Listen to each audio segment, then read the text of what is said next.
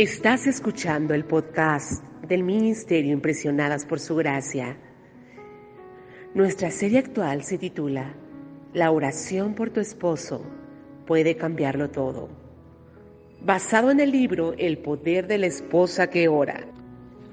Un libro de oraciones de la autora Stormy O'Martian.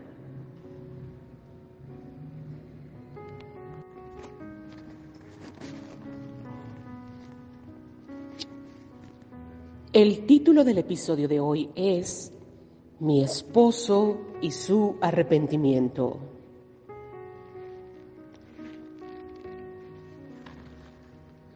Todos cometemos errores. Ese no es el asunto. En el mundo hay como una epidemia de personas que no pueden admitir que han hecho algo mal.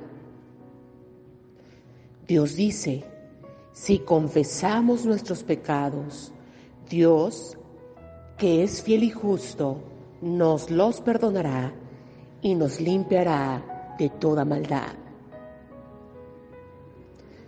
Sin embargo, primero tenemos que arrepentirnos de lo que hayamos hecho. De acuerdo con la manera de Dios de hacer las cosas, existen tres pasos para cambiar nuestro comportamiento.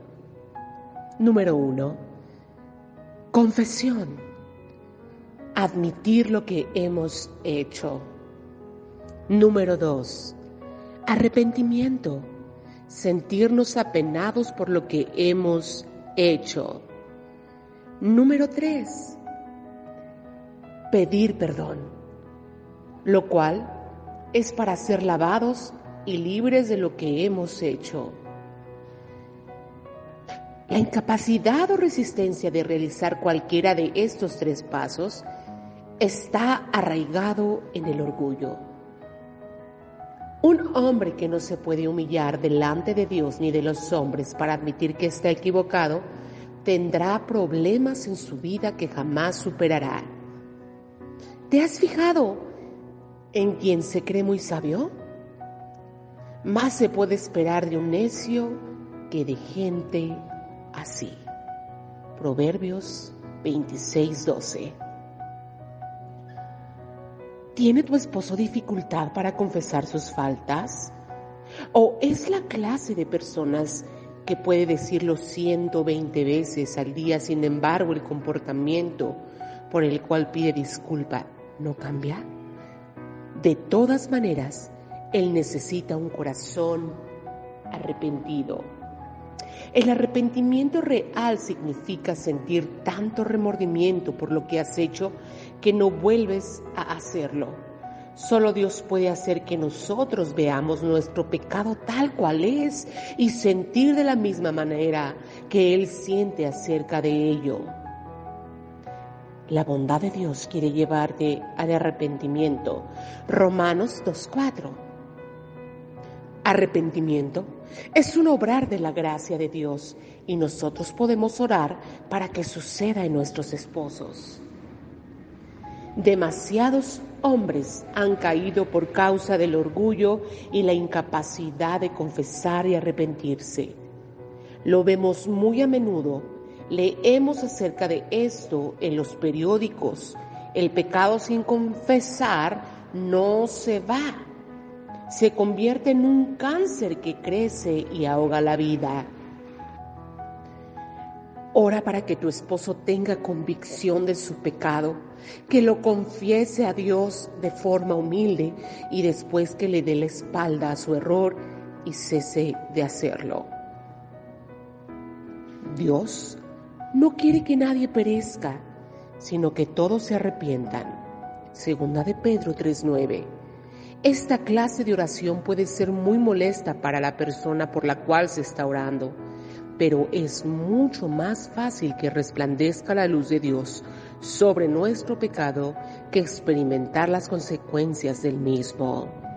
Al final, tu esposo estará agradecido aunque no lo admita. Antes de finalizar el episodio de hoy, te invitamos a que traigas tu Biblia y busques las siguientes herramientas de poder. Queridos hermanos, si el corazón no nos condena, tenemos confianza delante de Dios y recibimos todo lo que pedimos porque obedecemos sus mandamientos y hacemos lo que le agrada. Primera de Juan, capítulo 3, versículos 21 y 22. Quien encubre su pecado jamás prospera. Quien lo confiese y lo deja, haya perdón. Proverbios 28:13. Examíname, oh Dios, y sondea mi corazón. Ponme a prueba y sondea mis pensamientos. Fíjate si voy por mal camino y guíame por el camino eterno. Salmo 139, versículos 23 y 24. Mientras guardé silencio, mis huesos fueron consumiendo por mi gemir de todo el día. Mi fuerza se fue debilitando. Amo al calor del verano porque día y noche tu mano pesaba sobre mí. Pero te confesé mi pecado y no oculté mi maldad. Me dije, voy a confesar mis transgresiones al Señor y tú perdonaste mi maldad y mi pecado. Salmo 32, versículos del 3 al 5. Y un siervo del Señor no debe andar peleando, más bien debe ser amable con todos, capaz de enseñar y no propenso a irritarse. Así humildemente debe corregir a los adversarios con la esperanza de que Dios les conceda el arrepentimiento para conocer la verdad, de modo que se despierten y escapen de la trampa en que el diablo los tiene cautivos, sumisos, a su voluntad. Segunda de Timoteo, capítulo 2, 24 al 26. Estos versículos los puedes utilizar para orar más específicamente por tu esposo y su arrepentimiento, por lo que te animamos a que los añadas a tu fichero del saber.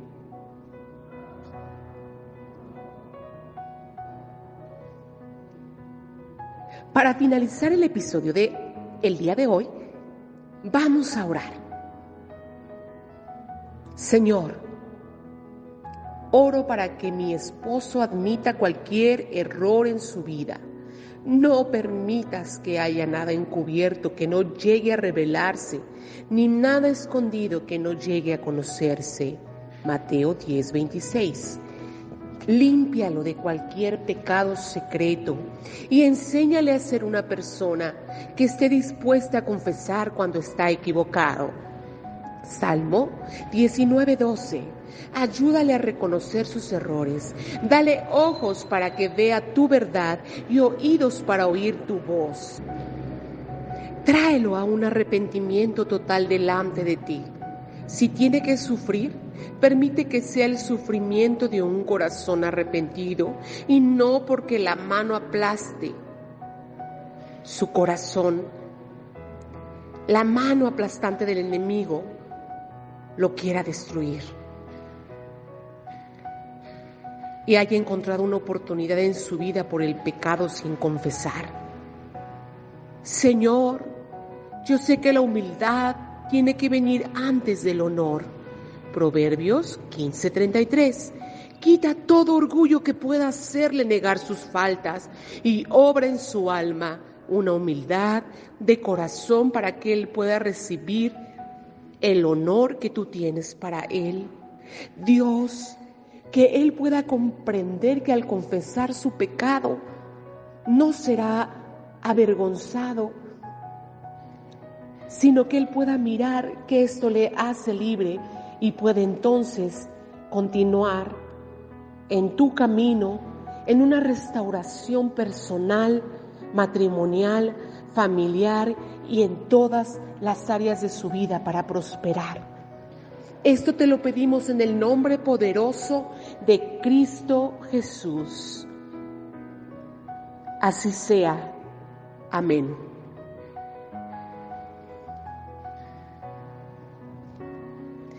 Gracias por acompañarnos el día de hoy.